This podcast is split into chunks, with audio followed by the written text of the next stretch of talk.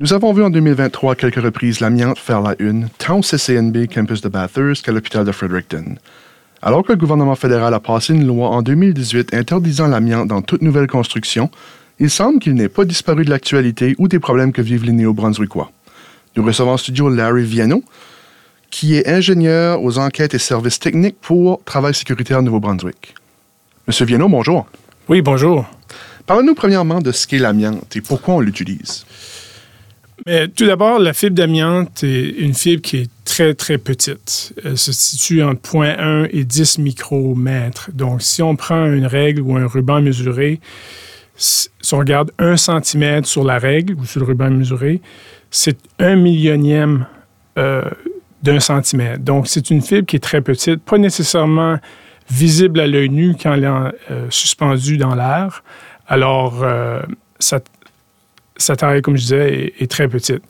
En plus de sa faible taille, euh, ce qui rend l'amiante un peu euh, fallacieux, c'est que les cancers, les maladies qui, sont liées à, l'amiante euh, se développent généralement dans des décennies après avoir été exposés à l'amiante.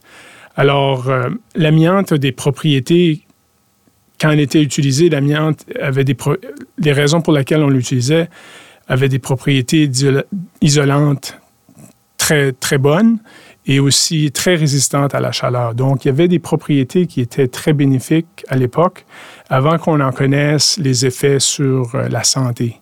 Alors, euh, une fois qu'il y a eu des études épidémiologiques qui ont été effectuées, puis avec le temps, on s'est aperçu des, risques et des dangers associés à l'amiante.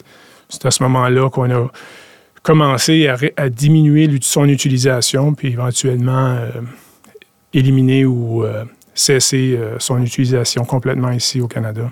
C'est ça, le Canada, euh, à peu près deux ans après le reste, du pays, le reste des pays euh, que j'ai vus qui, qui, sont mis ça à peu près en 2016, nous autres, c'est en 2018. Effectivement. Et, mais ça, ce que ça dit, on pensait vraiment que l'amiante, c'était un problème du passé et qu'on avait réglé ça, puis tout va bien, mais il semble qu'en 2023, il y a eu, des, comme, comme je disais en intro, des nouvelles qui, qui nous disent que l'amiante n'est pas partie. Donc, est-ce qu'il y en a encore beaucoup au Nouveau-Brunswick, un peu partout? C'est certain que l'amiante est toujours présente euh, dans certaines institutions. Vous parliez, vous faisiez référence à, des hôpitaux, collèges, des collèges, par exemple, des, même des écoles, euh, des édifices commerciaux, euh, des, des, milieux industriels.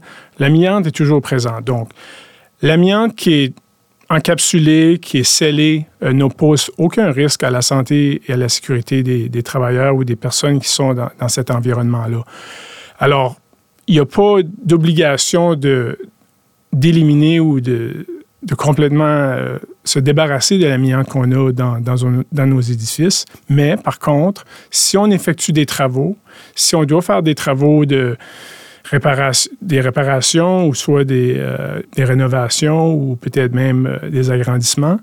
Là, il faut être conscient qu'il y a possiblement euh, de l'amiante qui est contenu dans cet édifice-là, puis il y a des protocoles très, très rigoureux et compréhensifs qui doivent être suivis.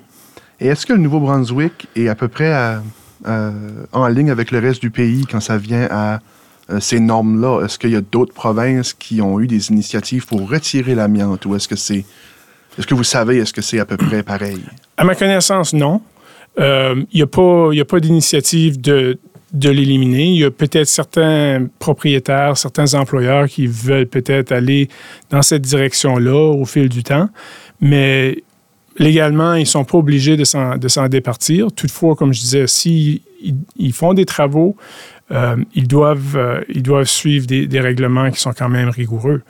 De plus, euh, dans un milieu de travail où il y a présence d'amiante, le propriétaire ou l'employeur a une responsabilité de développer un plan de gestion de l'amiante.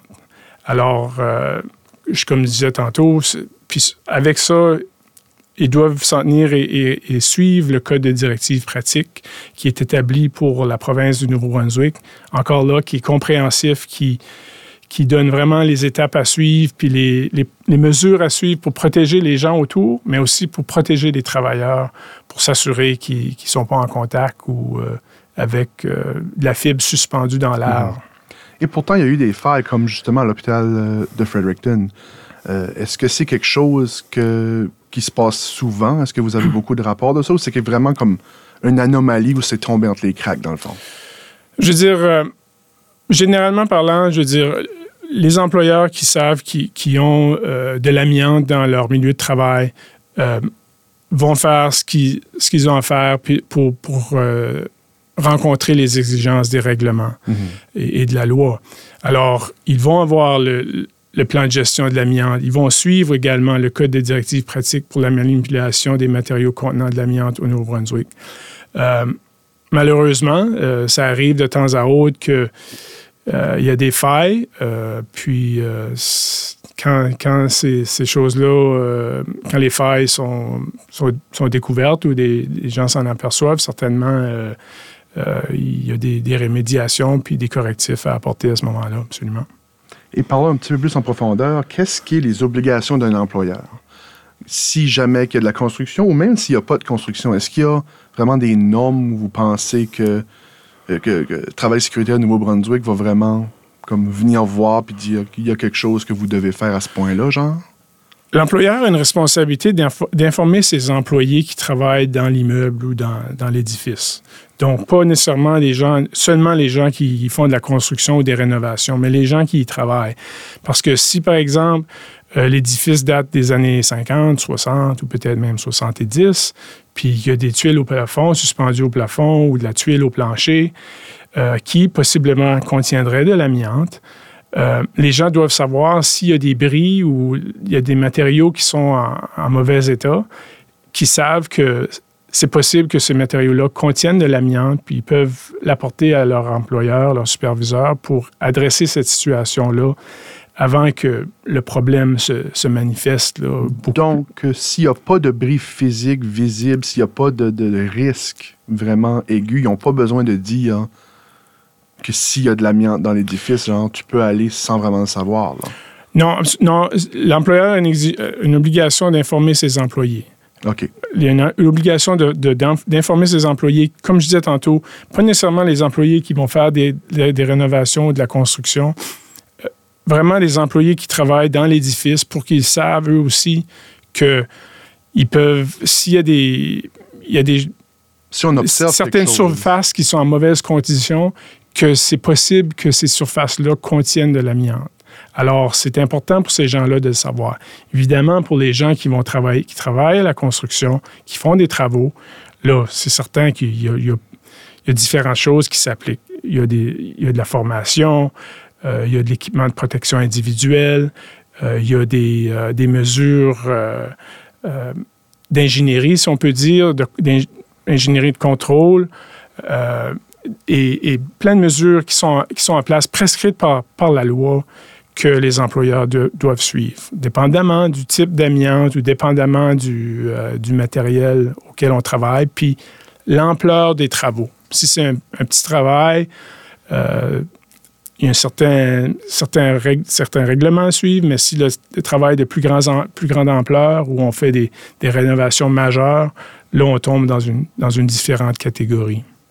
Est-ce que, est que les, les, euh, les, demandes à travail sécurité à Nouveau-Brunswick en lien avec l'amiante, est-ce que ça a monté ou descendu avec les années?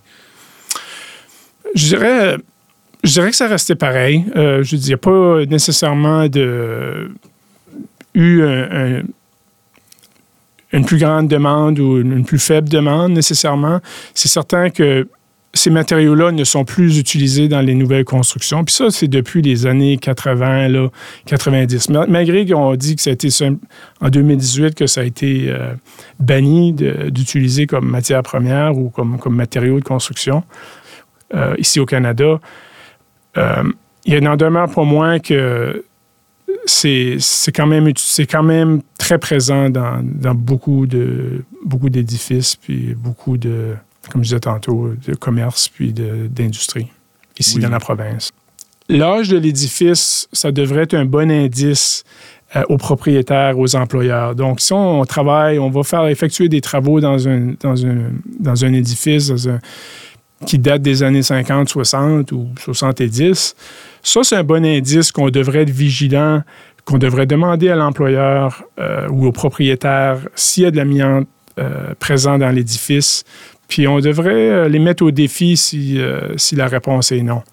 Également, on peut penser des fournaises qui, qui, datent. Des fois, ils ne sont, ils sont pas en service, mais ils sont toujours dans, dans le sous-sol, ils sont toujours dans l'établissement. Ils ne sont pas en service, mais il en demeure pour moins que la matière isolante autour de, de, de la fournaise, par exemple, ou de l'incinérateur, contient, peut potentiellement contenir de l'amiante. Donc, dans des cas où on voudrait faire des travaux sans, complètement sans départir, euh, encore là, euh, il est nécessaire de, prendre les précautions euh, telles qu'elles sont prescrites.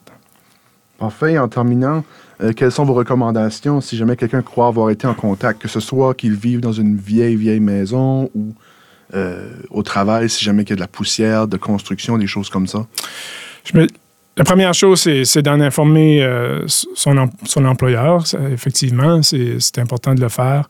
Euh, puis de, le rapporter, de le rapporter à travail sécuritaire. Euh, c'est, je pense qu'il y a quand même un devoir de le faire. Si on suspecte qu'on a été, on a été exposé à, de l'amiante, je pense que c'est important de le faire. Mais il faut, il faut le, faut le, le soulever puis l'apporter à l'employeur. Puis si que on peut pas on ne peut pas faire effectuer des travaux dans un édifice où il y a de l'amiante comme, comme on pourrait, on le ferait généralement dans un édifice où il n'y en a pas. Il y a des mesures, il y a des, consignes à suivre qui sont un peu plus élaborées, euh, qui demandent euh, un peu plus d'efforts. Euh, il y a des, consignes à suivre en termes de, se débarrasser des, matières, des, déchets. Il y, a, il y a, plein de d'étapes à suivre pour s'assurer qu'on est conforme avec effectivement la loi sur la santé et la sécurité, mais également euh, les lois qui portent euh, sur, avec l'environnement et, euh, et, les autres qui peuvent, qui peuvent s'appliquer. Parfait. Larry Viano, ingénieur enquête et service technique de travail sécuritaire Nouveau-Brunswick. Merci d'être venu à ce micro. Je vous remercie beaucoup.